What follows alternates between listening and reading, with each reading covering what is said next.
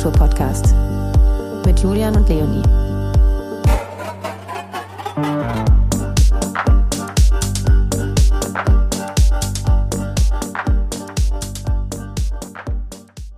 Liebe Catalina, Herzlich willkommen, schön, dass du heute bei uns bist. Hallo, ich freue mich sehr, hier zu sein. Ich freue mich auch wirklich sehr, hier zu sein.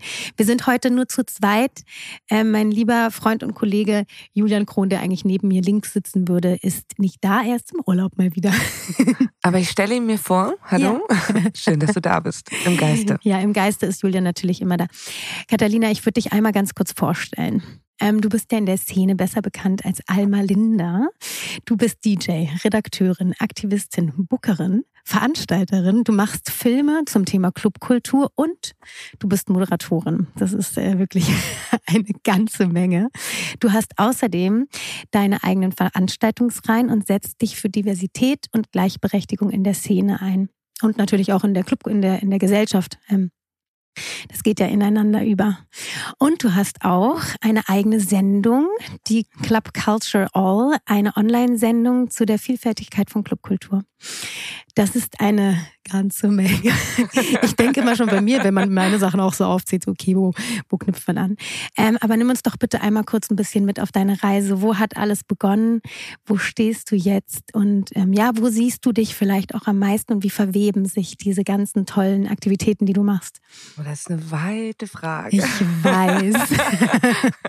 wo soll ich anfangen? Also bei den Anfängen ja, äh, die Anfänge der Clubkultur für mich. Ähm, ich glaube, das würde ich vielleicht erstmal so fragmentarisch, also assoziativ beantworten. Eines der ersten Bilder, die mir in den Kopf geschossen gekommen ist, äh, waren meine ersten Besuche im Robert Johnson. Äh, ich habe damals als äh, feste Redakteurin für die Kulturzeit in Mainz gearbeitet, damals als es noch Fernsehen gab. Heute gibt es die Sendung immer noch, grandios. Äh, ähm, allerdings ist es seltsam, heutzutage zu sagen, ich bin Fernsehredakteurin. Wer hat heute noch einen Fernseher? Naja, und das Beste an Mainz, der Stadt, fand ich tatsächlich, war Offenbach und das Robert Johnson. Ein ikonografischer Club, ähm, der ähm, mir viel mitgegeben hat von dem, was Clubkultur bedeuten kann. Und äh, Damals habe ich mir noch nicht vorgestellt, äh, weder selber Veranstaltungen zu machen, noch selber auflegen zu können. Da war ich noch sehr in meinem Kulturjournalismus verhaftet und habe eher über Sachen berichtet, als dass äh, ich selber mir den Raum eröffnet hätte oder mir vor, hätte vorstellen können, dass, dass auch ich als Veranstalterin, Bookerin, äh, DJ auftreten kann. Und äh, das hat, die Reise hat erst vor sechs Jahren begonnen, als ich nach Berlin gezogen bin. Und diese Reise ging, äh, ja, kann man, man kann sagen, steil bergauf. ich, immer wenn ich irgendwo Line-Up sehe, steht dein Name gefühlt überall mit drauf. Super schönes. Ich freue mich. Ich, es macht auch wahnsinnig Spaß, dir beim Auflegen zuzugucken, oh, muss ich ganz ehrlich gestehen. Aber darüber sprechen wir nachher auch noch mal ein bisschen. Oh. ähm, ja, es ist sehr, sehr spannend, was du alles machst. Und du kannst ja auch wirklich ähm, alles, was du tust, sehr, sehr schön miteinander verweben. Ich würde jetzt ganz gerne einmal dabei bleiben, dass du gerade gesagt hast, du bist vor sechs Jahren hierher gekommen. Was hat dich denn damals nach Berlin gebracht und ähm, wie hast du diese Stadt für dich erlebt und auch aufgenommen und, und warum, ne, das war ist ja dann offensichtlich, hast du hier dann auch entschieden, tatsächlich selbst ähm, Musikerin zu werden und bist hier da aktiv dem angegangen? Oh, mit der Frage habe ich gar nicht gerechnet. Ich krieg auch Gänsehaut, wie du siehst gerade, dass du mich das fragst. Ähm, ja, ähm, das, das war eigentlich nicht wirklich ein bewusster Plan, den ich da eingeschlagen habe. Ähm, damals ist mein Vater gestorben und ich war in einer Sinnkrise, weil ich das Gefühl hatte, meinen Beruf nicht mit dem Idealismus weiter betreiben zu können, wie ich dachte, wie ich es mir vorgestellt hatte, was mein ja, was mein Ansinnen war. Und, ähm, und der Tod von meinem Vater hat einfach auch viel mit mir gemacht. Und äh, ich bin in eine Depression gerutscht. Und in dieser Phase habe ich ähm, in mir diesen Sehnsuchtsort wieder aufleben lassen, der schon immer Berlin für mich war. Ja, ich bin immer regelmäßig, als ich noch in Mainz gewohnt habe, aber auch in meiner Studienzeit immer nach Berlin gekommen und das waren so meine kleinen Urlaube, die, die Oasen der Freiheit. Ähm, und wie gesagt, damals hatte ich ja keine Vorstellung davon, dass ich selber auch äh, tätig werden könnte in dem Bereich. und habe immer gedacht, ach, mir, mir fehlen ohnehin für so viele Dinge die Ellbogen. Und als Journalistin in Berlin einen Fuß in die Tür zu kriegen, habe ich mir nicht zugetraut. Und naja, und ich habe einfach einen Ort gebraucht, in der fernab von diesem 9 to 5 im Prinzip funktioniert. Also mir eine Freiheit bietet, die, die ich in dem Moment einfach gebraucht habe. Und dann bin ich hergezogen und ähm, hatte am Anfang null Geld in der Tasche, wollte mich nicht arbeitslos melden, sondern wollte tatsächlich irgendwie eine komplette Freiheit haben. Ähm, und ähm, habe hier ziemlich schnell sehr viele Leute kennengelernt. Habe am Anfang eher bei einem Filmprojekt gearbeitet für die DFFB, habe als Location Scout gearbeitet und habe darüber die Stadt einfach so innig und wundervoll kennenlernen können. Und mein Bruder hatte mir damals einen kleinen Controller geschenkt, ähm, weil viele Freunde mir schon nahegelegt hätten, hatten, äh, ich solle mich doch mal ausprobieren an der Musik. Und ähm, ich hatte auch mal Plattenspieler bei mir zu Hause stehen. Und tatsächlich war es jedes Mal so, wenn ich mich bewusst daran gesetzt habe, sind mir die Tränen gekommen. Ich hatte eine Panikattacke und dachte, oh Gott, ich, ich schaffe das nicht. Und ähm, das Ding ist, ich bin ja in Chile geboren, bin von Chile nach Italien, von Italien nach England, von England nach Deutschland gezogen und hatte einfach nicht so viele Freundinnen als mhm. Kind. Und Musik war meine erste Freundin, meine meine größte Konstante. Ja. und ich glaube, etwas in mir wollte nicht verkacken in dem, was mir so wichtig ist und mir mein Leben schenkt.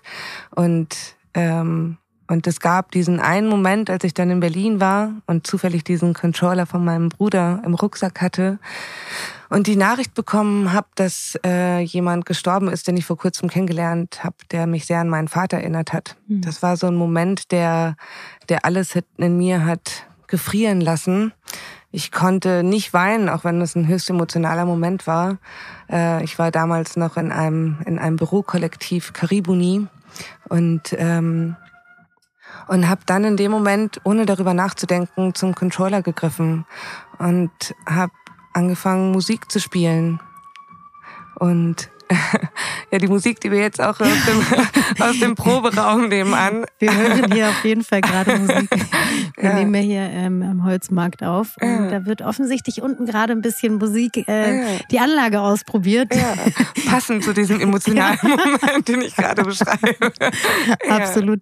Ja, es ist, hat auf jeden Fall eine gute, eine gute Lautstärke da unten, könnte man sagen. Naja, die Musik, die ich damals gespielt habe, war ein bisschen anders, aber ja.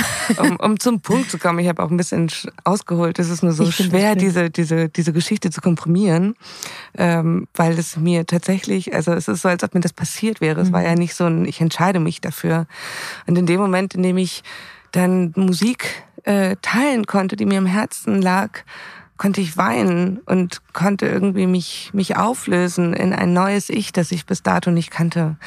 Und das hat so viel in mir verändert. Und das hat die Musik mit dir gemacht. Und das hat die Musik mit mir gemacht und auch diesen Möglichkeitsraum, etwas Unsagbares von mir zu teilen. Mhm. Dieses, ähm, dieses Mantra abzulegen, ich bin zu viel, ich bin alles das, was ich immer mit mhm. mir getragen habe, war in dem Moment weg.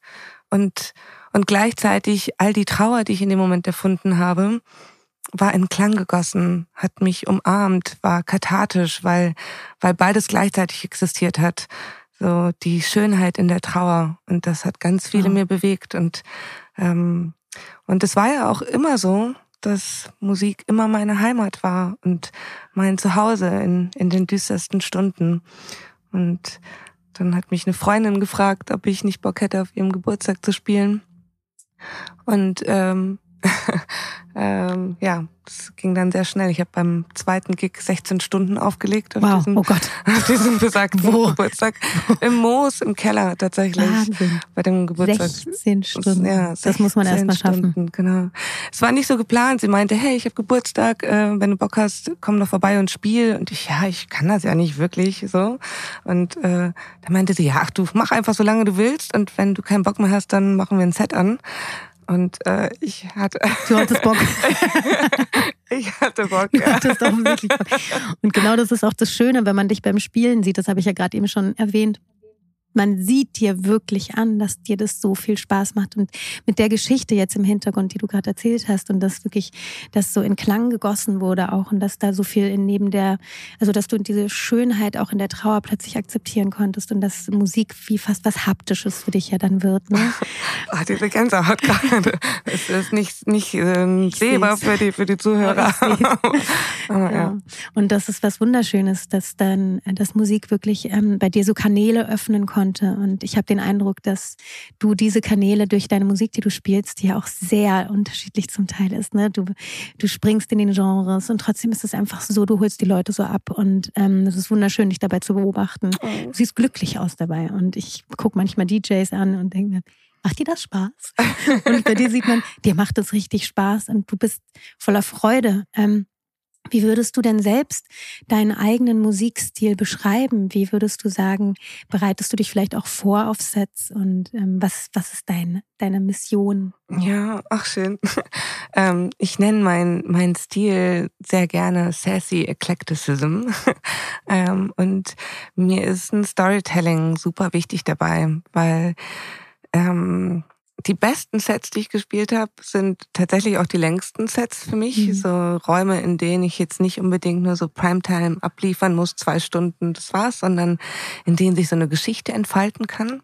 Ähm, an dieser Stelle bin ich übrigens sehr vielen BookerInnen total dankbar dafür, dass sie mich diesen Sommer an so tolle Slots gebucht haben und ich das Gefühl hatte, mir wird Raum gegeben für diese Ausdrucksform. Und wenn ich mich vorbereite, dann ist es eigentlich so eine Reise nach, nach, nach meinen Gefühlen. Ich höre unglaublich viel Musik dann und, und habe einen emotionalen Bezug zu jedem Set. Und das, tatsächlich sind meine Tracks auch so getaggt, dass es irgendwie eher so eine emotionale Beschreibung ist von, was für ein Gefühl ich zu dem Track habe. Und das sind dann Riesenansammlungen von ungefähr 200 Tracks für ein Zwei-Stunden-Set ungefähr. Mhm. Ja. Und dann habe ich hm ähm, wenn ich dann da durchscrolle, einfach einen emotionalen Bezug zu, ah ja, ich kann mich an dieses Gefühl erinnern. Und so ist es ein, eine Perlenkette an Gefühlen, die an, an Narrativen, an Storytelling, an persönlichen Bezügen, an Erinnerungen, die ich mit den mhm. Tracks verbinde. Ich, äh, ich benutze auch sehr gerne Vocals. Ich liebe diesen Moment, wenn Leute mitsingen.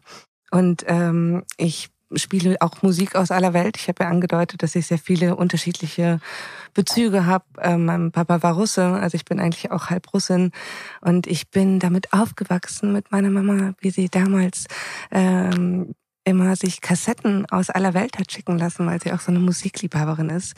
Und die schönsten Momente meiner Kindheit waren die, wenn ich mit meiner Mutter vor dem Kassettenrekorder stand und sie ihre riesen Sammlungen ausgebreitet hat und sie dann gesagt hat, guck mal, das ist Folklore-Musik aus Russland. Und dann haben wir die Musik gehört. Und dann hat sie aus Japan eine Kassette ausgepackt und und irgendwie stecken da so viele Kindheitserinnerungen und ganz viele Samples, die ich benutze, haben auch ganz viel mit diesen Erinnerungen zu tun mhm. und bedeuten für mich in unterschiedlichsten Facetten Heimat, bedingungslose Liebe. Und genau diesen Raum will ich als genau diese, mit genau dieser Intention auch mit den Leuten teilen. Und, ja. So schön, wenn du gerade dieses Bild malst, wie du mit deiner Mama vor diesem riesengroßen Arsenal an Kassetten sitzt. Im Endeffekt tust du jetzt das Gleiche ja mit uns, wenn wir für dich, äh, wenn, wenn du für uns Musik machst, dass du uns ja auch quasi, das ist so ein Gefühlspotpourri, was du uns dann zeigst und mit uns teilst. Und das ist wirklich sehr, sehr Schönes. Und ähm, ich finde, dass es dir sehr gut gelingt, diese unterschiedlichen Genres auch so wunderschön miteinander zu vermengen und da eben diese Reise herzustellen und die Leute dann auch auf diese Reise mitzunehmen. Das ist was Besonderes. Ähm, Danke. Ich glaube, eine Sache, die mir da auch besonders am Herzen liegt, ist, ich lasse mir alle Texte übersetzen. Also mhm. ich spiele sehr viel Musik auch bewusst aus Ländern, ähm, in denen auch politische Konflikte herrschen. Ähm, das ist häufig mein Zugang, um zu verstehen, was passiert da gerade, wie geht es den Menschen und Kunst als diese Ausdrucksform, die durch diese Chance der Katharsis auch in Musik über so viele brennende Themen sprechen kann. Und ähm, häufig, wenn ich jetzt beispielsweise in Deutschland spiele, weiß ich das oder gehe davon aus, dass 80 Prozent der Menschen nicht alle Texte verstehen mhm. werden, wie auch, weil es kommen, ich habe ja Texte aus aller Welt. Und trotzdem dieses, das ist ja dieses Zauberhafte, dieses Magische an Musik, dass es etwas ist, eine Kunstform, die fernab von unserem Konzept von Zeit und Raum funktioniert. Mhm. Eine Kommunikation fernab und und wenn ein Mensch auf der Tanzfläche die, die persischen Texte mitsingt aus voller Kehle und man neben diesem Menschen steht, dann entsteht ein Gefühl von Gemeinsamkeit, mhm. das fernab von jeder politischen Arbeit, von, von jedem Wort funktioniert, existiert und innig, wahrhaftig ist. Und mhm. genau solche Momente will ich provozieren. Jetzt krieg ich Gänsehaut. Aber es stimmt, es ähm, Musik ist eine Sprache, die im Zweifel jeder versteht. Und noch schöner ist es natürlich, so wie bei dir, wenn du wirklich mit Vocals arbeitest. Und ich finde, das ist auch wichtig als ähm, Musikerin, wenn man sich an Musik bedient, sage ich mal, die schon da ist, dass man sich aber mit dieser Musik dennoch so weit auseinandersetzt, dass man weiß, was diese Musik ausdrücken möchte und das nicht nur mit den Noten und mit dem Gefühl, was es mitbringt, sondern eben auch mit dem, was die Vocals dann da sagen. Und wenn es nicht unsere Sprache ist, dann sich die Mühe zu machen, das sich wirklich auch ähm, zu übersetzen, finde ich fantastisch, aber auch notwendig, gerade in so Zeit, in, in unseren aktuellen Zeiten. Ähm, und dass du sagst, deine Musik ist auch ein politisches Statement vielleicht dann, ne? oder du möchtest auf jeden Fall in diese Richtung gehen, dann ähm, finde ich, ist das, ist es ganz fantastisch, dass du dich so sehr auch mit den unterschiedlichen Kulturen und unterschiedlichen Sprachen auseinandersetzt. Du hast über dich selbst mal gesagt, du bist eine Love-Aktivistin. ja. Was können wir uns darunter vorstellen? Ich habe eine Idee, aber was meinst du damit? Naja, ähm, ich stelle immer wieder fest, dass wie privilegiert ich bin. Ich bin aufgewachsen und habe mich nicht dem nicht vom gleichen Geschlecht angezogen gefühlt, sondern vom gegensätzlichen Geschlecht. Ähm, und habe gemerkt, was für einen Riesenunterschied das macht in meiner Lebenswelt im Vergleich zu der Lebenswelt von ähm, meinem Cousin Diego, der in Chile lebt und einer meiner liebsten Menschen auf der Welt ist. Ich werde ein bisschen emotional, wenn ich das erzähle. Überraschung, ich bin emotional. ähm, der mir schon früh in Kindheitstagen, ähm, also es war immer eine Ahnung zwischen uns, dass, dass er in Anführungsstrichen anders ist. Und der durfte das in der Gesellschaft nicht, nicht leben, nicht teilen. Und je älter wir wurden, desto größer wurde sein Wunsch, etwas, etwas zu leben, was ja eigentlich nur Liebe bedeutet.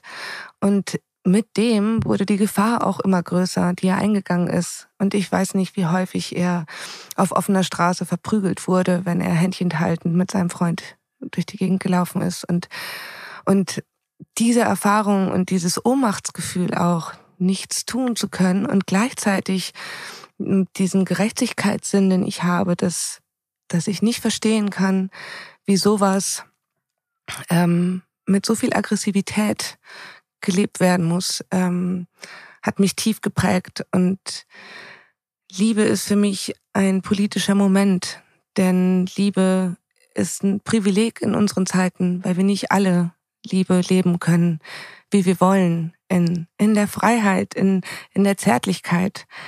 Kein Mensch ist daran gestorben, dass er geliebt wurde oder liebt, aber es sind Menschen gestorben ähm, und es sterben immer noch Menschen, weil weil es anderen Menschen Angst macht. Mhm. Und ähm, und eines meiner größten Kritikpunkte an dieser Zeit und auch als Aktivistin und das etwas, was ich schon lange mit mir herumtrage, ist die Tatsache, dass wir häufig feststellen, das ist auch etwas, was wir in der Kunst häufig beobachten können, dass marginalisierte Gruppen immer von ihren eigenen Erfahrungen sprechen, sehr viel Aufklärungsarbeit leisten müssen. Mhm. Wir sehen ganz häufig, so, das haben wir jetzt auch auf der Dokumente gesehen, ähm, es sind sehr viele Menschen, die sagen, hey, das ist unsere Kultur, ihr beutet sie aus oder wir sind Frauen, wir werden so und so behandelt.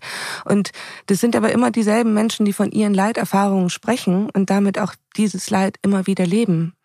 Und und ich glaube, dass das kein nachhaltiges Konzept ist. Mhm. Ich will mir nicht anmaßen zu sagen, ich sei Ally, weil das ähm, nicht ein Titel ist, mit dem man sich schmücken kann, sondern eine Annäherung ist, die man anbieten kann und auch nichts ist, also es ist keine Selbstbezeichnung, die man sich selbst geben kann. Aber ähm, ich möchte in einer Welt leben, ähm, in der wir alle lieben können als Grundvoraussetzung. Und ich wünsche mir eine Welt, in der wir ein, alle einen Gesellschaftsvertrag unterschreiben, in der wir sagen, das ist die Welt, in der ich leben möchte und die Konsequenzen trage ich auch, weil in dem Moment betrifft es mich auch. Und deswegen nenne ich mich Liebesaktivistin, weil, weil Liebe das vielleicht Wichtigste auf der Welt ist und für so viele unerreichbar. Und, mhm. und ich glaube, so pathetisch das vielleicht klingen mag und so naiv das vielleicht auch klingen mag, so viele Kriege entstehen durch, durch vielleicht mangelnde Liebe. Und wenn man das weiter denkt, dann ist es vielleicht gar nicht so naiv, wie es im ersten Moment klingt. Das hast du sehr, sehr schön gesagt. Und ähm auch wir erleben es ja hier in Berlin, obwohl wir in einem sehr, in einer sehr freien Stadt leben. Dennoch erleben wir das auch immer wieder, ohne dass wir jetzt beide davon betroffen sind. Aber trotzdem kriegt man das bei Freundinnen und Freunden mit. Ähm, und wir versuchen ja in dem Raum, in dem wir uns hier begegnen und Clubkultur und Subkultur und generell Kultur ist ja ein Raum, der eigentlich frei sein soll und auch ein Raum darstellen soll, der für jeden begänglich ist. Ähm, was bedeutet für dich dieser Raum? Wie wichtig ist der auch für eine Kultur und für eine Gesellschaft? Ne? Ähm, und, und wie müssen wir diesen Raum deiner Meinung nach noch weiter schützen? Und ja. Ja, ähm, also dieses Jahr wurde dieser Raum ähm, ja erstmalig, äh, oder nee, letztes Jahr, Mai letzten Jahres wurde ja erstmalig ähm, vom Berliner Senat dieser Raum, den wir jetzt gerade besprechen, der Clubkulturraum, tatsächlich als kultureller Raum ausgezeichnet. Ähm, und das hat sehr viel verändert und das ist ein Schutzmechanismus, auch wenn das, ähm, auch wenn das viele Nachteile mit sich bringt. Aber ich will an dieser Stelle vielleicht gar nicht so politisch werden, sondern das, was Clubraum für mich bedeutet, ist Heimat. Ist ein Ort, an dem ich sein kann, wie ich bin, an dem ich teilen kann, in dem dieses hedonistische Prinzip zu einem Politikum wird, ohne dass es ausgesprochen wird, weil wir alles miteinander teilen, weil wir uns wie Geschwister begegnen, weil wir uns in die Augen schauen, weil wir teilen und das alles in Bass gegossen. Und das sind, das sind Momente, die mir schon so häufig mein Leben gerettet haben. Mhm. Berlin ist eine Oase für so viele Menschen, so viele, so viele Klangpaläste wurden hier erbaut und haben Geschichte geschrieben, auf der Grundlage diese Freiheit bieten zu wollen. Das Berghain, das irgendwie einmalig sehr lange in so vielen Teilen der Erde war, so ein Zufluchtsort für, für Menschen, die gleichgeschlechtlich lieben wollten. Und das kann Clubkultur. Und, und ich glaube, um, um das zu schützen, ähm, braucht es ein größeres Verständnis von wir. Mhm. Denn wenn wir, wenn wir in die Geschichte zurückblicken, um jetzt einfach mal in Berlin äh, zu bleiben, und wenn ich sage in Berlin bleiben, dann ist es trotzdem wichtig zu erwähnen, dass, dass unsere Clubkultur ja eigentlich ihren Ursprung in der BPUC-Musikszene hatte und ähm, das etwas ist, was ich nicht verkennen möchte und was manchmal auch unter unter den Tisch fällt. Mhm. Ähm, aber um jetzt einfach mal bei der Berliner Geschichte zu bleiben, nach dem Mauerfall hatten wir die einzigartige Situation, dass hier ähm, fernab von jeglichem kommerziellem Druck Orte entstanden sind, die Begegnungsorte waren, die ermöglicht haben, niedrigschwellig Zugang zueinander zu haben. Und das hat natürlich einen krassen Charme gehabt. Und irgendwann mit ich glaube, das war genau der Moment, in dem hier zum ersten Mal die WM stattgefunden hat, kam so eine Invest Investorenwelle und, und das hat natürlich auch unsere Schutzräume mhm. verändert. Und das, was vorher total frei war, ähm, hatte plötzlich einen viel größeren finanziellen Druck und auch nicht mehr die Zeit, sich damit auseinanderzusetzen, was heißt es eigentlich, hier einen Schutzraum zu schaffen. Und ich glaube, es liegt einerseits natürlich auch in so einer politischen Verantwortung zu sagen, hey, ich erkenne das als Schutzraum an, mhm. ich gebe Gelder frei, ich behandle das als wie ein Theatersaal oder wie ein, wie ein Konzertsaal, wie wie ein Opernhaus tatsächlich als Kulturgut, aber es braucht auch diese dieses Bewusstsein von uns, diese ja. Awareness-Arbeit, diese Konzepte und und auch eine Einladung für manche, vielleicht nicht mit den Augen zu rollen, wenn es um Awareness geht, sondern das als Geschenk zu nehmen. Wie geil ist es eigentlich, in der Welt herumzulaufen und achtsam zu sein. Wenn der Aufeinander Wind, ja, zu achten, ja. miteinander umzugehen. Ja. Und man muss eben auch verstehen, dass genau diese Räume, diese Begegnungsräume, gerade für marginalisierte Gruppierungen auch Orte sind, wo sie ihre Identität tatsächlich ausleben dürfen, ohne sich in Gefahr zu sehen. Ja. Wo sie sich, wo sie sich austauschen können, wo vielleicht auch Familienersatz Einsatz stattfindet, weil die Familie einen vielleicht auch verstoßen hat. Also genau das ist so wichtig, dass eben diese Räume Bestand haben und dass die auch ganz klar in unsere Gesellschaft eingegliedert sind. Und Auf dass jeden Fall. keine ähm, Ausnahmen sind. Und insofern, ja, es ist wichtig, diese Räume zu halten diese Räume zu halten und auch niedrigschwellig zu ja. lassen. Also ich ja, meine, wenn genau. ich jetzt zum Beispiel diese, diese neue Entwicklung sehe, ja. Ganz ehrlich, Leonie, wenn ich jetzt nicht jedes Wochenende spielen würde, ich könnte es mir nicht leisten, finanziell jedes Wochenende in den Club zu gehen. Und das war in meinen Jugendjahren, in den Zeiten, in denen ich noch sehr viel mehr inneren Weltschmerz in mir getragen habe und so eine Traurigkeit in mir hatte, weil ich gerade als Kind in der Stadt, in der ich aufgewachsen bin, sehr viele Rassismuserfahrungen gemacht mhm. habe. Und, und Clubräume waren immer die Räume, in denen ich endlich sein durfte, in denen das alles keine Rolle mehr gespielt hat und in der ich Dinge aufarbeiten konnte, ohne ein Wort darüber zu verlieren. Das waren Therapieräume, das waren Orte, die mir das Leben gerettet haben. Und heute befinden wir uns in einem Moment, wo viele von diesen Konzepten kommerzialisiert sind, wo viele auch aus einem Druck heraus, und das meine ich gar nicht als Kritik den Clubs gegenüber, mhm. sondern jetzt in einer Zeit uns befinden, wo die Preise steigen, die Preise natürlich auch für Eingänge steigen und so viele Menschen, die es wirklich bräuchten, sich zu bewegen, zu tanzen, dieses körperliche, dieses ekstatische einfach zu leben und und das ist ja dieses, dieses Glücksempfinden tatsächlich in Körper und Seele zu spüren, als, als Gegenmodell auch zu dem, was unsere Gesellschaft häufig ähm, gerade für marginalisierte Menschen mit sich bringt. Wenn das, wenn da die Zugangs, ähm, wenn, wenn da die Schwelle höher wird, dann ist es tatsächlich auch ein, eine gesellschaftliche Herausforderung, ja. der wir uns mit Achtsamkeit annehmen sollten. Absolut. Absolut. Diese Räume sind nicht, also ja, sie sollten selbstverständlich sein und ähm, begehbar das, was du gerade gesagt hast, ist so wichtig.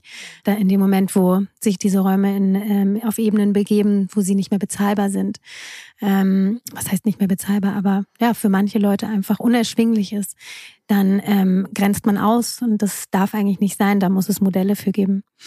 Ähm, was glaubst du generell, welche in Anführungszeichen Macht, ich finde Macht ist immer so ein schwieriges Wort, aber oder welche Möglichkeiten hat denn Kultur und ähm, wo können wir jetzt auch beobachten, dass es sich ähm, zum Teil schwächt? Und wo können wir auch beobachten, dass vielleicht auch dieser, diese in Anführungszeichen Macht ausgenutzt wird? Du hast es gerade eben schon gesagt. Ähm, die Räume verkommerzialisieren auf gewisse Art und Weise, aus einem Druck heraus, aber zum Teil natürlich auch aus ähm, Interessen heraus. Ja, ähm, wo, wo siehst du jetzt da Gefahren? Ich habe mir letztens eine Doku zum Tomorrowland angeguckt mhm. und fand das unglaublich spannend, weil strukturell ist alles das, was Tomorrowland bedeutet, für mich kritikwürdig. Nicht wegen der Musik, nicht wegen meines Geschmacks, sondern, sondern weil ich es unverantwortlich finde, Musik, etwas, was einem so nahe geht, etwas, was so viele Leben retten kann, etwas, was so einen hohen Stellenwert hat, derartig zu kommerzialisieren, dass die Preise steigen und dass damit ganz wenige Leute so viel Geld machen, ohne das zu verteilen. Und ich meine, Kunst in, in welcher Form auch immer ist immer, egal ob in der bildenden Kunst oder in der, mhm. in der Musik, also es ist immer ein Abbild unserer Gesellschaft gewesen. Und wenn wir jetzt von, von diesen größeren Räumen sprechen, dann, dann ähm, dann ist das, was mir allerdings aufgefallen ist, um auf die Doku zurückzukommen, dass dieser verbindende Moment von Menschen, die sich von überall aus der Welt kennengelernt haben und plötzlich zusammenstehen und sagen, wir haben uns, wir kennen uns gerade erst zwei Minuten, aber irgendwie, das ist jetzt meine neue Familie und wir haben das Wochenende miteinander verbracht und so eine Intimität kannte ich vorher nicht. Das ist ja das, was eigentlich Clubkultur für uns ausmacht, mhm. diese, diese neue Möglichkeit, die, die wir vorher nicht erahnt haben. Und, und ich glaube, ähm, es braucht tatsächlich eine, eine Verantwortung als kulturschaffender Mensch und sich auch vielleicht als solcher zu begreifen. Ein kulturschaffender Mensch, der, der als solcher agiert und nicht als jemand mit wirtschaftlichen Interessen.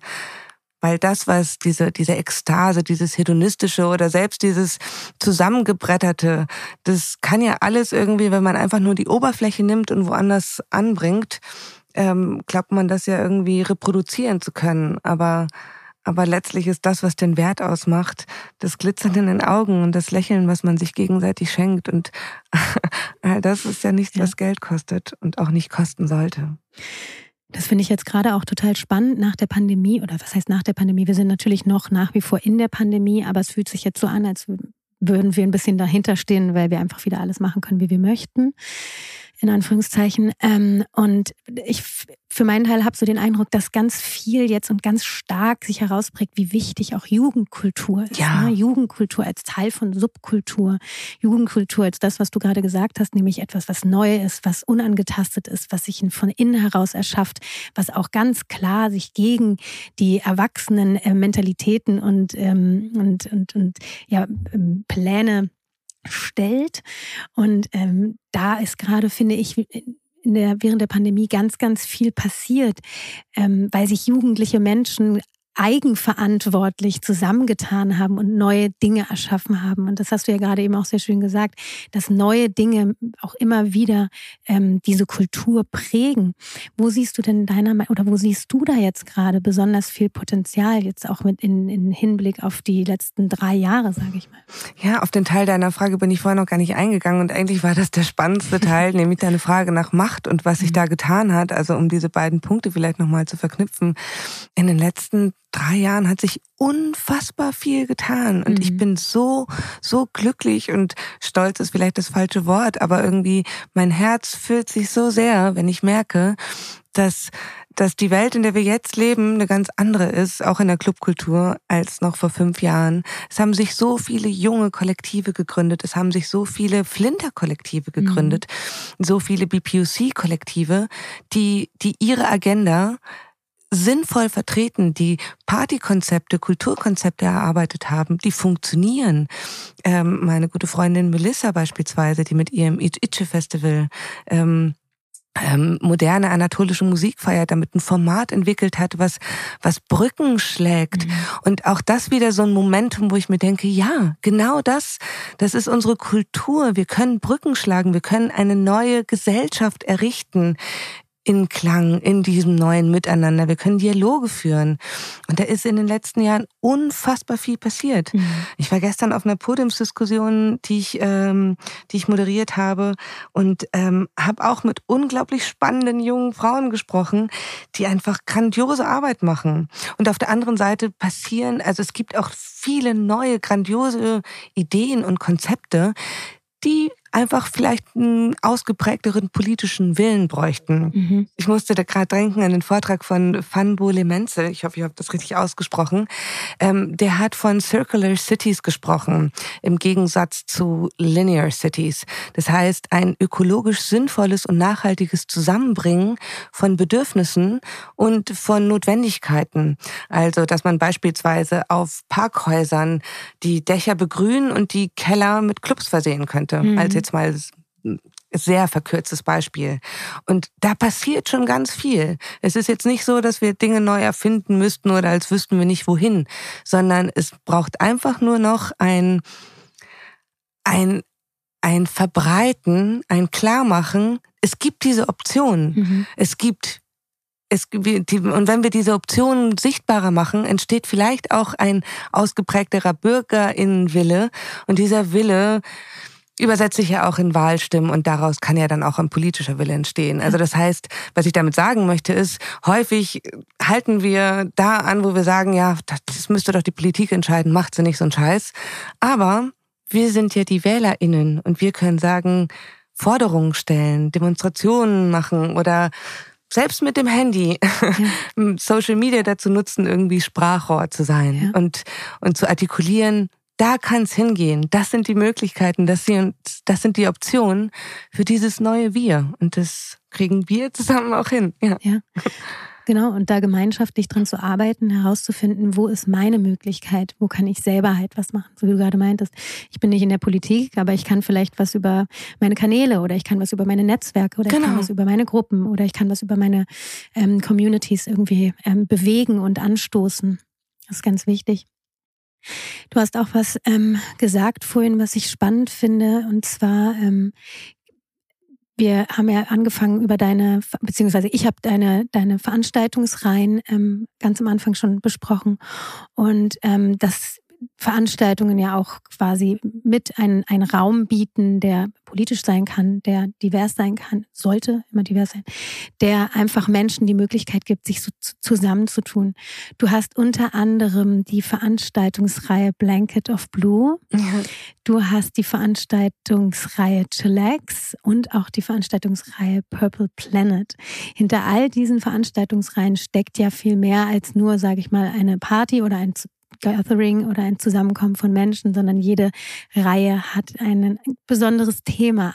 Hol uns doch da vielleicht auch nochmal ab, weil ich finde es super spannend, gerade auch mal zu erklären. Und das ist, glaube ich, auch für ganz viele Leute, die außerhalb dieser Kultur sich befinden oder der Clubkultur, zu verstehen, dass ähm, es eben nicht nur darum geht, dass Leute sich am Wochenende irgendwie von Freitag bis Sonntag sonst wohin beamen. Das, darum geht's nicht. Das ist Teil dieser, dieser Kultur und dieser, dieser Szene, das muss man auch ganz ehrlich sagen. Aber es ist viel, viel mehr. Und deswegen finde ich das total spannend, wie du deine Veranstaltungsreihen angehst. Und ja. erzähl uns doch ein bisschen was darüber. Danke. Ich glaube, nochmal ganz kurz vorweg, in hoffentlich nur zwei Sätzen.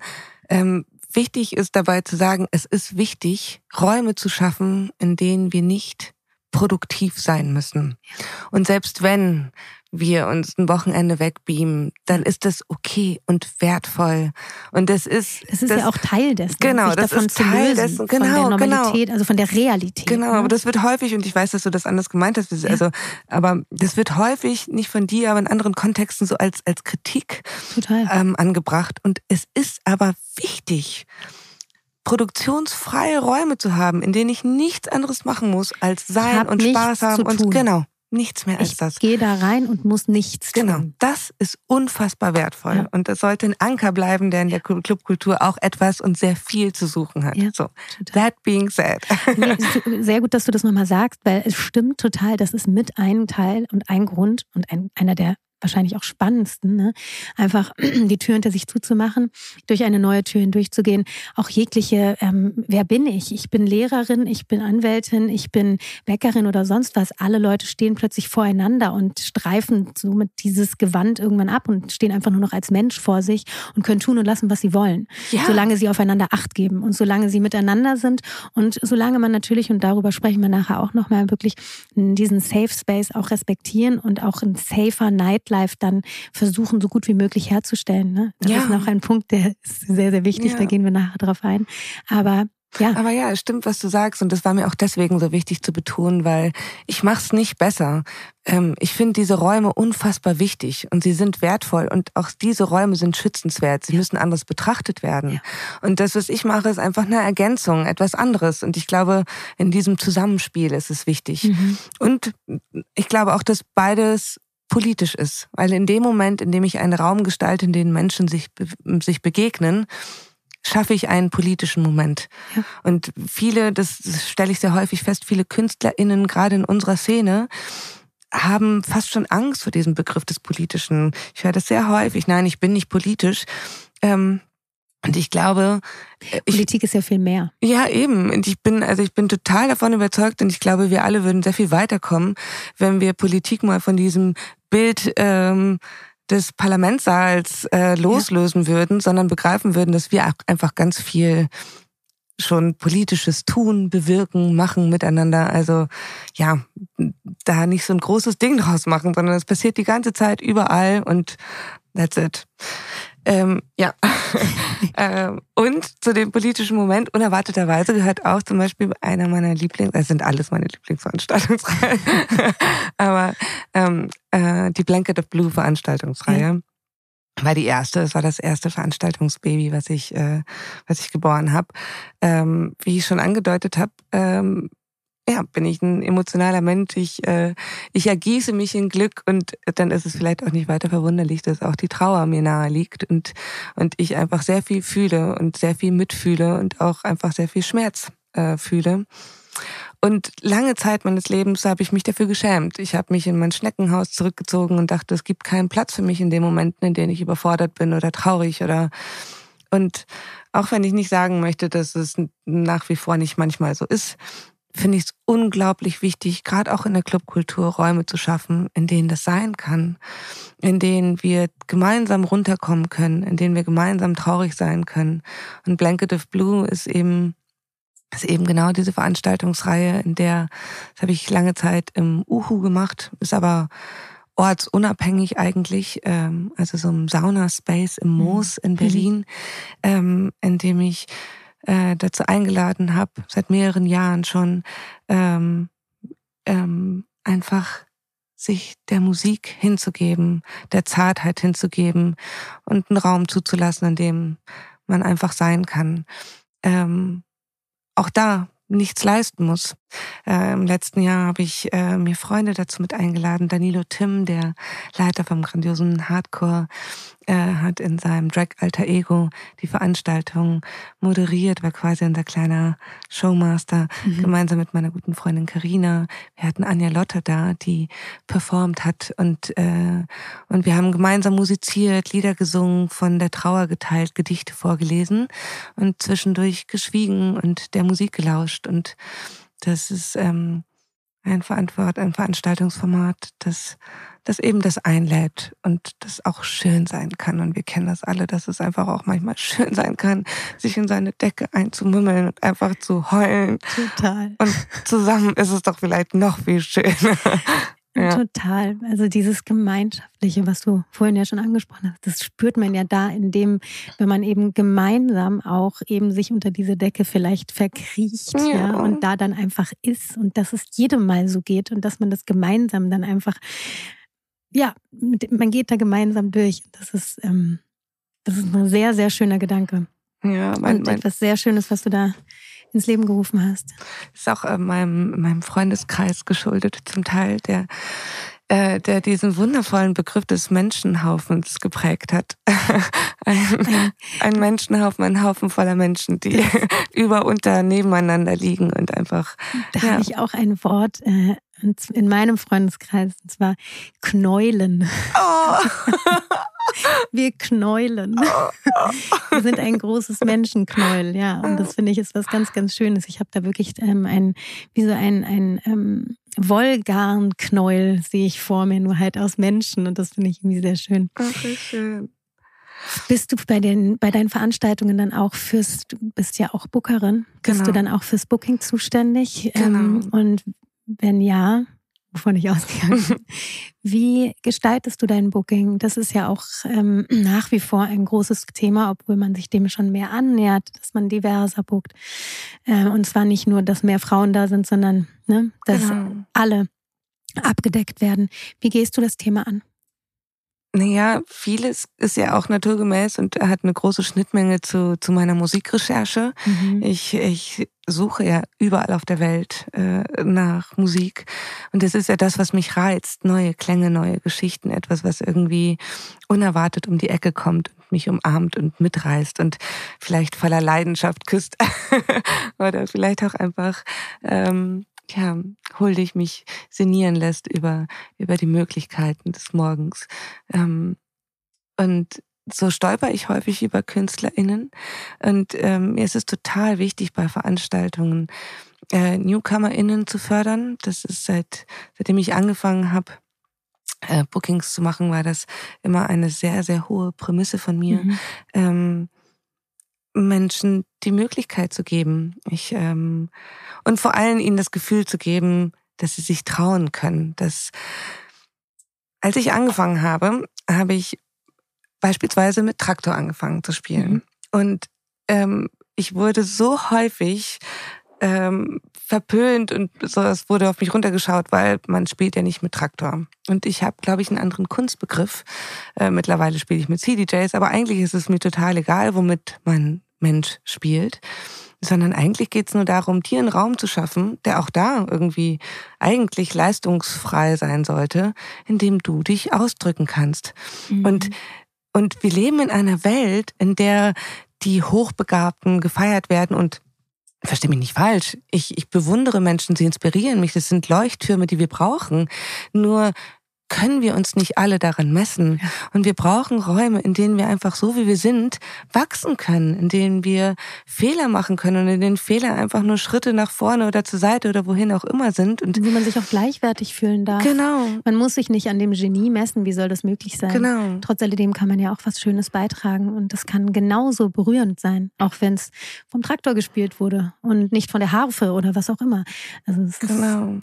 Und in der Zeit, in der, in der ich für einen Club gearbeitet habe, über den ich aus Gründen jetzt gerade auch einfach nicht sprechen möchte, aber ähm, habe ich sehr bewusst äh, bei jeder Veranstaltung mindestens eine Newcomer-In gehabt ähm, und auch neben Hauptacts platziert und versucht, das aufzubrechen, auch die Erwartungshaltung eines Publikums aufzubrechen, mhm. weil die Überraschungsmomente, natürlich zieht der Headliner, es gibt so eine gewisse, eine gewisse Veranstaltungslogik, aber es ist ja auch irgendwie spannend und kreativ und funktioniert, auch mit diesen Logiken zu brechen mhm. und gerade einen großen Namen neben jemandem spielen zu haben, den die Menschen vielleicht noch nicht kennen und dann zu merken, die Tanzfläche schert sich nicht um die Größe des Namens, sondern eigentlich nur um das, was rüberkommt. Total. Äh, das ist ein Prinzip, das funktioniert und das finde ich auch viel mehr Schule machen könnte, Total. sollte. Und äh, ja, und so, so sind meine äh, Veranstaltungen geprägt von, von sehr vielen Gedanken, wie zum Beispiel dem, aber auch das, dass es mir nicht nur um, um Gender ähm, Gleichheit geht, sondern es geht mir darum, auch eine DJ-Kanzel als Bühne zu begreifen mhm. und eine Bühne als ein Momentum, wo wir Menschen, andere Menschen sehen und sofort dieser Moment entsteht, dass wir dem nacheifern wollen. Ich meine, wir Menschen sind, sind von Natur aus darauf geeicht, dass wir nachmachen, was wir für nachahmenswert mhm. halten.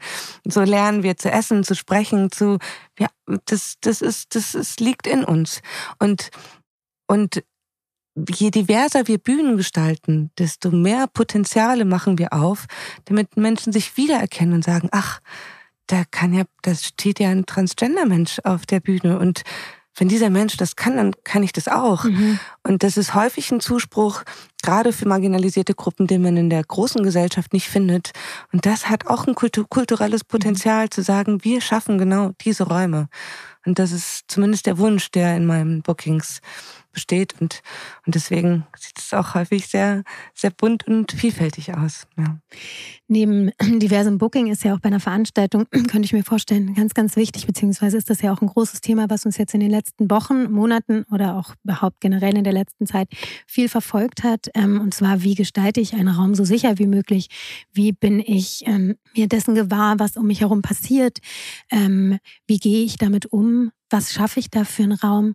Und da spreche ich jetzt nicht nur von ähm, ja, safer Nightlife im Sinne von, wie kann ich quasi äh, einen Raum noch sicherer machen, wenn es um Konsum geht, sondern, also Stichwort Drug-Checking beispielsweise, ja, sondern natürlich auch äh, gewissen Verhaltensregeln in ein, auf einer Party aufzustellen. Wie verhalte ich mich meinem Gegenüber? Was erwarte ich, wie mit, mit, wie mit mir umgegangen wird? Wie hast du da ein Konzept oder wie gehst du das an? Ähm, ich arbeite zum Beispiel mit meiner guten Freundin und äh, Partner in Crime Larissa an dem Purple Planet Konzept. Und das ist ein Hybridkonzept, das sowohl in Clubs funktioniert als auch in anderen kulturellen mhm. Räumen. Wir haben im Spreepark damit angefangen und führen wir das im Menschmeier fort. Das heißt, es gibt einerseits ein Awareness-Team. Dieses Awareness-Team ist auch dafür da, ähm, einfach rumzulaufen, Früchte zu schenken. Es geht nicht nur um Konsum, sondern es geht darum, sichtbar zu machen, mhm. dass es Menschen gibt, auf die man sich beziehen kann. Ähm, aber unsere Awareness-Konzepte haben auch viel damit zu tun, zu sagen, wir können diese Verantwortung nicht externalisieren. Und eigentlich haben wir da einen viel höheren Genussfaktor, wenn wir diese Verantwortung nicht als etwas Schweres begreifen, sondern etwas, was wir alle auch in Freude miteinander teilen können. Und ähm, ich erarbeite gerade so einen, so einen kleinen äh, Klang-Awareness- äh, äh, den man sich auf den Weg zum Club anhören kann, ähm, in dem mit Musik und unterschiedlichen SprecherInnen ähm, dir das Geschenk gemacht wird. Ey, wie toll es ist. Ich habe in deine Augen geschaut. Ich war aufmerksam in dem Moment und das war ein mhm. Geschenk. Und es geht ja nicht nur darum, Awareness irgendwie in so einem negativen Kontext, wie wir ihn häufig benutzen, zu verstehen, das ist ja nur ein Fragment, sondern Awareness ist erstmal eine Achtsamkeit füreinander. Mhm. Ich schaue dich an und erfreue mich, weil du, weil du wunderschön bist und strahlst und einfach ein Mensch bist, mit dem Allein ich mich verbunden fühle. Genau. und das ist ein riesig, und, und, und wenn ich mich auf dieses Geschenk einlasse, dann sehe ich vielleicht auch in einem Moment, dass, dass du zurückweichst oder etwas mit dir ist. Und das muss ja auch gar nichts mit mir zu tun haben, sondern das ist ein Moment, in dem ich sagen kann, ah, okay, ich danke dir, dass du mir in einer Weise signalisiert hast, dass du jetzt gerade nicht mhm. bereit dafür bist. Mhm. Jetzt gerade. Und das, das ist nicht so dramatisch. Und ich glaube, wenn wir das so, äh, je mehr Leute das so miteinander teilen, desto größer ist das Geschenk. Ich äh, spiele beispielsweise auch viel in Sex-Positive-Kontexten. Mhm. Und eines der, der wertvollsten Erfahrungen, die ich da tatsächlich gemacht habe, war, waren Awareness-Schulungen am Anfang. Das ist so ein Spiel, das man macht über eine Stunde lang, ähm, zu sagen, ich wünsche mir das und das. Und der andere sagt, ähm, nee, nicht so. Und du sagst, ah, danke, danke, dass du mir deine Grenze aufgezeigt mhm. hast. Und das übt man die ganze Zeit. Und dann hast du einfach diese, diese Situation, die du ja häufig nicht hast, dass du ganz frei dich trauen kannst, jemanden anzusprechen, weil du dich darauf verlassen kannst, mhm. dass dein Gegenüber in sich reinhorcht und sagt, hm, will ich? Oder, ach, jetzt gerade vielleicht nicht. Und finde ich auch spannend, sorry, wenn ich da so reingehe. Ja, ja. Ähm, ich finde es auch total spannend, weil man dadurch ja auch quasi mit einer, in Anführungszeichen, Ablehnung im ersten Moment oder einem Nein sich immer mehr damit äh, auseinandersetzt und es auch normal wird dann. Ne? Es ist auch, es, weil es genauso okay ist, dass jemand sagt ja, wie es okay ist, dass jemand sagt nein.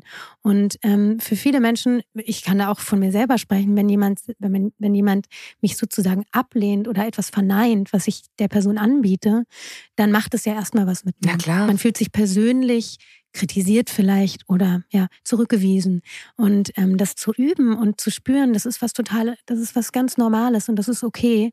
Das ähm, ist, glaube ich, auch ein ganz wichtiger Prozess, ähm, der da stattfindet. Ja, auf jeden Fall. Und ich glaube, mit dieser, mit dieser Achtsamkeit mhm. füreinander, wie du gerade sagst, ähm, hat ja auch viel damit zu tun, sich mit sich selbst auseinanderzusetzen. Mhm. Und das, das ist ja klar, eine Ablehnung ist für uns alle nicht einfach. Aber auch für sich selbst zu lernen und diesen Raum aufzumachen. Und das meinte ich mit dem, das ist dann am Ende ein Gewinn für alle, ähm, weil mir geht's besser. Je, je länger ich mit diesem Konzept lebe, desto erleichterter fühle ich mich, weil ich am Ende denke, ich nehme es nicht so persönlich. Das hat, ich weiß nicht, ob diesem meinem Gegenüber gerade irgendwas, I don't know, aber es ist, mhm. es ist ein, ein neues Wir, was da entstehen mhm. kann. Und das, ich glaube, Awareness-Konzepte sind unfassbar wichtig. Und ich wünsche mir, dass sie weltweit Schule machen. Und ich wünsche mir darüber hinaus aber, dass wir so gesellschaftliche Awareness-Konzepte für uns einfach immer weiter begreifen. Ja. ja. Nun ist es ja so, dass man äh, im Club das ist, also was wir jetzt besprochen haben, dass wir einander gegenüber aware sein wollen und dass wir einander gegenüber uns gut verhalten möchten und am besten einen Raum herstellen, der sich für alle von uns sicher anfühlt. Ähm, aber was ich auch wichtig finde, und ich weiß, dass dir das auch wichtig ist, ist, dass man eben auch mit unserer, mit der gesamten Umwelt umsichtig ist. Also wie nachhaltig kann ich im Endeffekt auch einen Raum gestalten. Nicht nur auf uns bezogen, sondern eben auch auf ähm, ja, die Natur. Wie, wie kann man da, wie kann man da wirklich ähm, nachhaltigere Bühnen, nachhaltigere Räume schaffen? Und ich weiß, dass du da auch ganz im engen Austausch mit einer Institution bist, nämlich mit Clubtopia. Genau. Die wirklich ganz, ganz tolle Sachen machen. Ähm, erzähl uns doch darüber auch noch ein bisschen was. Es ist ja auch ganz grandios, was sich auch da in den letzten Jahren ja. gemacht hat und äh, getan hat. Und dass es ja so viele Konzepte gibt, auf die wir zurückgreifen können, so viel Kreativität, so viel Austausch. Und ähm, da bin ich total dankbar, dass ich, als ich noch für diesen Laden gearbeitet habe, irgendwann auf diese, auf diese Clubliebe e.V. und Clubtopia gestoßen bin und gemerkt habe, das sind junge Menschen, die sich mit so klugen Konzepten damit auseinandersetzen. Was kann man einerseits als Clubbetreiberin machen, um den Club nachhaltiger zu gestalten? Und das ist ja genauso wie in jedem Haushalt so. Wie mhm. kann ich die Wasserhähne mit, und wir sind durch den Club gelaufen und sie haben mir an jeder Stelle gezeigt, hier kannst du nachschrauben und wenn du das machst und das heißt, man hatte im ersten Zug den, den Benefit, dass man auf jeden Fall Kosten eingespart hat, weil man durch das Benutzen eines anderen Verschlusses für den Wasserhahn allein schon sehr viel mehr Wasser gespart hat. Mhm. Und indem man gemerkt hat, wie man die Zeitschaltuhren für Wege einsetzen kann, auch einfach Stromkosten äh, gespart hat. Und so sind wir viele Dinge umgegangen, also durchgegangen und habe gemerkt, wow, da, da ist ein Riesenpotenzial. Die soziale Komponente von Nachhaltigkeit haben wir auch auf so vielen Ebenen besprochen. Was brauche ich, um mir Raum zu nehmen, Zeit zu nehmen, um irgendwie mein Leben nachhaltig, so ein, so ein kollektives Arbeiten nachhaltig zu gestalten. Und das ist unfassbar interessant und fand, also inspirierend für mich gewesen, mit ihnen zusammenzuarbeiten. Und daraus hat sich dann eine viel längere Zusammenarbeit entwickelt. Und gestern haben sie mich zum Beispiel auf diese Podiumsdiskussion eingeladen, bei der es darum ging, äh, welche Gemeinsamkeiten Flinter und äh, die, äh, die Nachhaltigkeitsbewegung haben. Und ähm, sie geben Denkanstöße und entwickeln Konzepte, die einfach Lust darauf machen, Teil dieser Bewegung zu sein.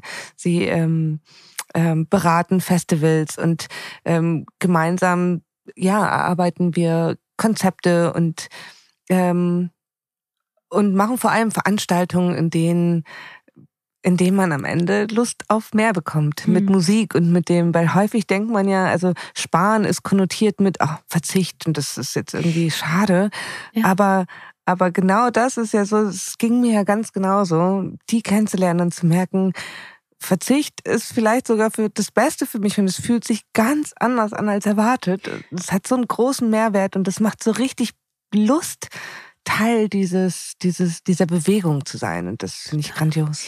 Ich finde es auch super spannend. Ähm, wir haben auch schon mit Clubtopia gesprochen. Ein Freund von mir, Mauricio, der macht Music Cares beispielsweise, auch eine tolle Initiative, die sich damit auseinandersetzen, wie man eben Bühnen noch nachhaltiger gestalten kann. Und im Zuge dessen stolper ich aber leider doch immer wieder darüber. Und das wundert mich dann so sehr, weil wir sind ja eigentlich in einer Gesellschaft, in der wir uns jetzt hier in dieser Szene irgendwie befinden, die wirklich sehr umsichtig ist und versucht, ähm, allen Möglichkeiten irgendwie gerecht zu werden. Ne?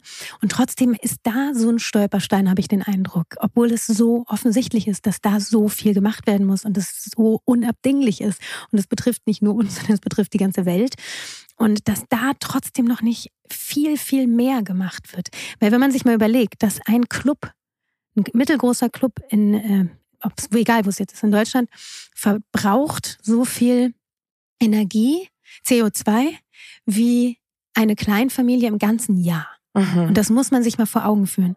Und wie kann es sein, ne, ist, äh, no offense jetzt, aber trotzdem, dass da eigentlich in diesen wahnsinnig vielen schlauen, kreativen Köpfen, dass das nicht schon länger mit beachtet wird. Ähm, ich weiß, dass es an vielen, äh, an vielen Schrauben auch schon gestellt wird. Und ähm, was ich glaube, ist tatsächlich, ist diese, ähm, der Kostenfaktor, der am Anfang dazu kommt. Weil es ist schon eine große, mm, ja, ein massiver Kostenpunkt, der, wenn du beispielsweise neue Kühlschränke anschaffen musst, weil die anders kühlen oder wenn du dein gesamtes Lichtsystem auf LED umstellst. Das ist ein riesengroßer Kostenfaktor. Ähm, aber dennoch würde ich mir eigentlich wünschen, dass da noch viel, viel intensiver ähm, dran gearbeitet wird.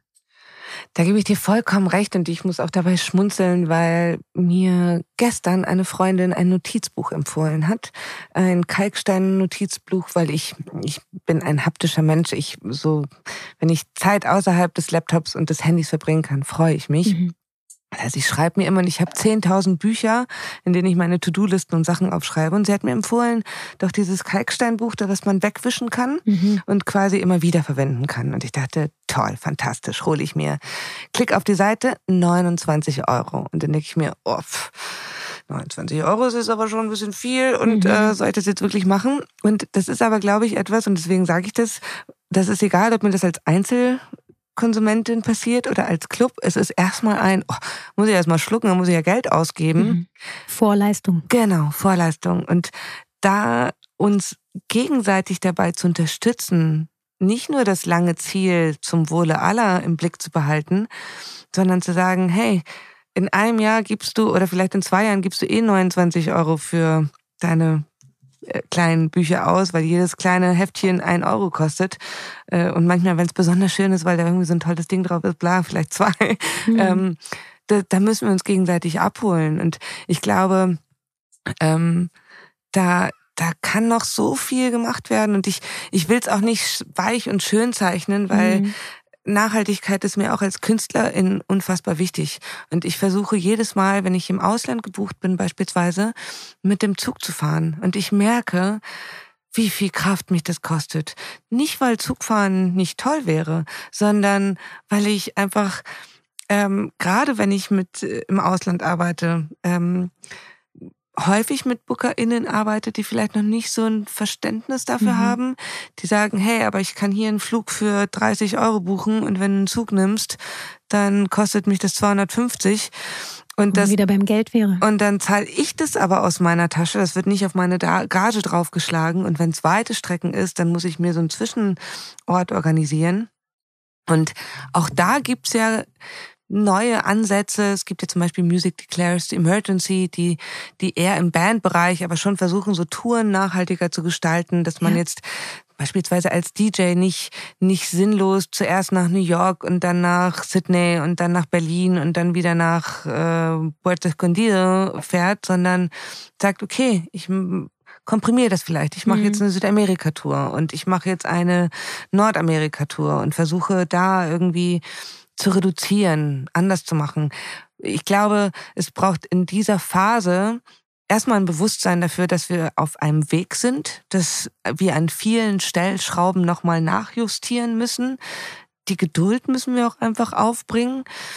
Ich verliere sehr schnell die Geduld, was dann dazu führt, dass ich häufig frustriert bin und denke, ach, warum machen das denn nicht alle? Aber gut, ähm, dies, ja. ich, ich habe ja auch irgendwann angefangen und ich habe auch nicht damit angefangen, weil irgendjemand mit den Augen gerollt hat und mir gesagt hat, ach du nervst, sondern weil ich inspiriert war, weil etwas Positives sich in mir aufgetan hat. Ja. Und das können wir, vielleicht ist das das Erste und Einfachste, was wir nachhaltig füreinander machen können, äh, uns mit Verständnis zu begegnen und zu sagen, hey, das ist doch schon mal das ist ja schon mal ein Anfang. Und ich glaube auch diesen Überflussgedanken einfach mal verlieren. Also es muss nicht alles neu sein. Es muss nicht ja. auch auf Festivals jedes Jahr irgendwie jedes Stage neu gebaut werden. Das muss alles gefühlt nicht sein. Ähm, also wir leben in so einem unfassbaren Überdruss, wo ich mich manchmal frage, merken wir es eigentlich noch? Also wir tun zum Teil einfach so, als wäre die Welt in Ordnung.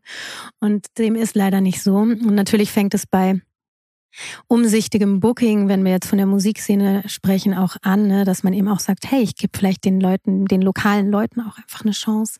Guck, was habe ich um mich herum. Das ist klar, natürlich reisen KünstlerInnen in der Welt umher und das gehört auch zu diesem Beruf dazu irgendwie. Ne? Und es ist auch wichtig, es ist ein wichtig, breites ja. Sprachrohr zu haben. Ich ja, man glaube, bringt ja auch was mit in die Länder. Genau, also genau. du bringst ja Berlin mit nach äh, New York oder du bringst, äh, äh, weiß ich nicht, New York mit nach Paris und jeder bringt ja da so sein eigenes Gefühl mit, das ist, ist total wichtig. Ne? Aber ich glaube, so, wenn, wenn ich mich auf Festivals vor allem auch umblicke, ne, ähm, was einem da geboten wird. Und gerade jetzt so, wenn, wenn ich so an die Technik denke, was du da an Bühnenshow abends zum Teil hast und wie viel unfassbar viele Kubikliter ähm, ähm, Nebel da in die Luft gepresst wird und wie teuer das ist und was das an Energie saugt, damit du da eine schöne Lasershow hast. Natürlich ist das wunderschön und das ist auch eine Kunstform, sich darzustellen. Das verstehe ich total.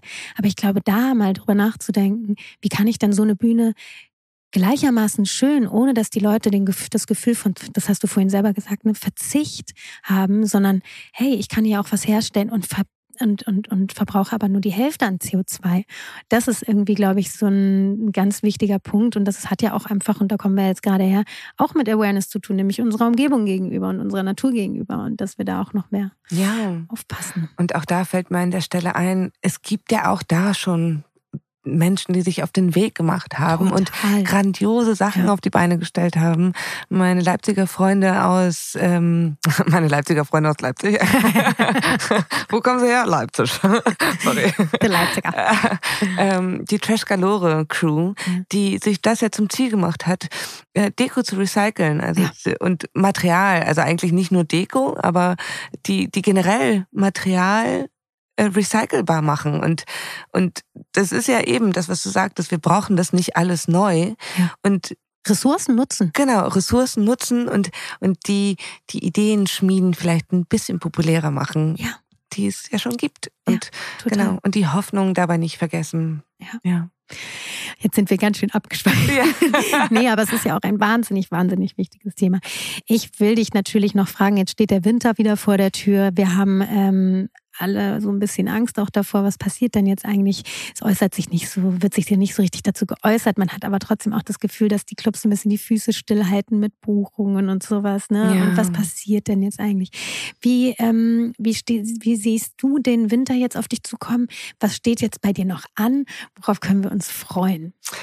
Ich freue mich ganz besonders darauf, dass ähm, auch das hat ein bisschen mit Nachhaltigkeit zu tun, aber generell ähm, mit meinem politischen Anspruch, niedrigschwellig Konzepte teilen zu wollen.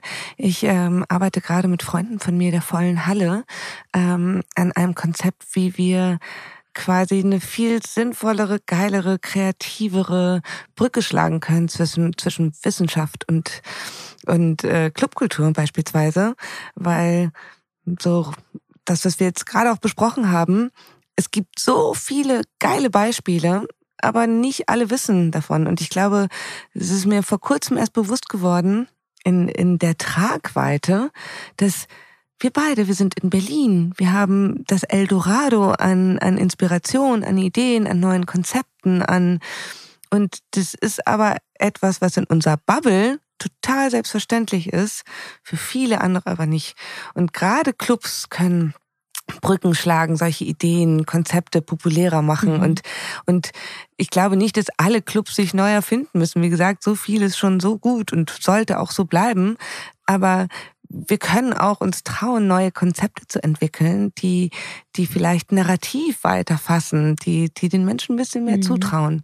Mhm. Ähm, und da schließt sich auch ein ganz schöner Bogen zu meinem Anfang, als ich von Robert Johnson erzählt habe. Denn eines der für mich beeindruckendsten Sachen am Robert Johnson war, dass es einmal im Monat die Robert Johnson Theorie gab, wo man quasi an die Uni gegangen ist, in den Club. Um 22 Uhr hat es angefangen und dann wurden über unterschiedliche Aspekte der Clubkultur gesprochen. Über zwei Stunden. Manchmal hat man sich einen Film angeschaut, manchmal kam Christian von Ann und hat seine Lieblingsplatten und die Geschichten dazu erzählt und so weiter. Und und das hat mich so geprägt, weil ich zuerst einen Input hatte und dann getanzt habe. Und das mhm. hat ja mhm. schon Nietzsche gesagt, dass, dass so Bewusstseinserweiterung ja nicht nur im Kopf, sondern auch im Körper passiert. Und, und solche Konzepte arbeite ich gerade aus und da freue ich mich total auf was kommt. Ähm, gleichzeitig muss ich auch gestehen, dass ich ein bisschen Angst davor habe, weil ich schon merke, ähm, der Sommer war unfassbar fantastisch gebucht. Und jetzt merke ich schon so eine Zurückhaltung. Mhm für den Winter. Äh, die Preise steigen an. Ähm, ich mache mir auch persönlich Sorgen, wie, wie geht's jetzt weiter? Mhm. Ähm, für, für sehr viele Menschen, die die an der Armutsgrenze schon gelebt haben, für die ist, glaube ich, die Belastung richtig groß. Und ich arbeite auch an Konzepten, die, ähm, die ein komplett niedrigschwelligen Zugang haben, also kostenfrei funktionieren. Ähm, und ähm, mit einer Freundin zusammen arbeite ich dran, ähm, etwas fortzuführen, was im Winter schon angefangen hat, eigentlich aufgrund von Corona, nämlich dass man diese Kopfhörerpartys im Park gemacht hat. Mhm. Und ähm, ich hoffe natürlich, dass es jetzt nicht mehr gesundheitsbedingt notwendig sein wird. Aber mir ist es unfassbar wichtig, ähm, Räume zu schaffen, in denen wir weiterhin einfach tanzen können und in denen wir dieses große Wir nicht vergessen und Club nicht nur zu etwas verkommt, was sich manche Leute leisten können mhm. und die andere eben nicht. Keine Elite-Partys. Ja. Ja. Das ist ein wunder wunderschönes Schlusswort. Und ich hoffe sehr, dass ähm, wir zusammen tanzen werden, auch in diesem Winter. Oh, davon ich bin ich sicher. ich, ich, gehe davon aus. Und ähm, genau, ich freue mich sehr, dich bald wieder spielen zu hören. Und letzte Frage. Ja. Das letzte Mal beim Pangea. Ja. Ich geschmolzen bin. Oh, wir beide. Wir hier vorher noch in den See gesprungen. das ist nicht ausgehalten. Ne? Das war trotzdem ein wunderschön, eine kleine Klassenfahrt haben ja. wir da gehabt. Ja, schön. ähm, ja, letzte Frage eigentlich. Ja. Und dann ähm, sind wir wahnsinnig schnell gefühlt durch dein Leben gerauscht. Aber ähm, du hast, ich habe dich ja am Anfang anmoderiert mit den Worten. Ähm, Alma Linda ist DJ, Redakteurin, Aktivistin, Bookerin, Veranstalterin. Sie macht Filme über die Clubkultur und sie ist Moderatorin und Konzepterin. Was, wo, wie würdest du dich denn selbst beschreiben als was? Wo steckt dein meistes Herz drin? Hm. Ich glaube tatsächlich, vielleicht nicht unbedingt in einer Beschreibung einer Tätigkeit, mhm. sondern in dem Willen und in dem Wunsch, mich verletzlich zu machen und mich verletzlich zu zeigen und in dem auch dazu einzuladen, loslassen zu können. Das ist für mich Tanzfläche. Mein Name Alma Linda kommt beispielsweise, das heißt schöne Seele auf Spanisch und kommt daher, weil ich mich mein Leben lang nicht schön gefühlt habe und mich am Anfang gestresst habe mit dem, dass mich ganz viele Leute sehen, wenn ich auflege und ich mich einem Konzept verschreiben wollte, das Schönheit woanders verortet und und woanders danach sucht, als da, wo wir es gewohnt sind. Und in dem Namen steckt für mich viel Kraft und mhm. viel Verletzlichkeit. Und ich glaube, das ist die Stärke, die ich mitbringe, dass die Stärke mit einer Schwäche einhergeht und dass ich mir wünsche, dass wir ein Wir kreieren, in dem beides gleichwertig sein kann, weil es mhm. sich beides gegenseitig nährt und nicht dafür schämen und Scham vielleicht auch nur ein Gefühl von vielen sein kann, das uns wachsen lässt. Und ja, ich glaube, das trifft es vielleicht. Du bist die eher. Liebesaktivistin. ja, wunder, wunderschön. Alma Linda, Catalina, ich bedanke mich herzlichst bei dir für dieses wirklich, dir. wirklich schöne Interview. Ich habe mich so gefreut. Ich habe mich sehr, sehr gefreut. Und ich, ich habe mich sehr sicher und wohl und gesehen ja. und zu Hause gefühlt mit dir. Danke. Das freut mich sehr, das freut mich sehr. Dann ähm, verabschiede ich mich jetzt von dir werde dich gleich umarmen. yes! ja. Und ja, ich bedanke mich herzlichst und ich freue mich, wenn wir uns sehr, sehr bald wiedersehen. Schöne Grüße nochmal an Julian an dieser Stelle. Du hast oh, wirklich danke. was verpasst. Wirklich. Naja, er war ja die ganze Zeit dabei. Ja, Im Geist, im Herzen. Danke fürs Zuhören, danke fürs Dasein und bis ganz bald. Und alle ähm, Verlinkungen natürlich zu, wann du wieder spielen wirst, was jetzt als nächstes kommt und worüber wir gesprochen haben, was sich vielleicht die Leute einfach nicht so schnell merken konnten, verlinken wir wie jede Woche auch unter der Folge. Tschüss. Tschüss.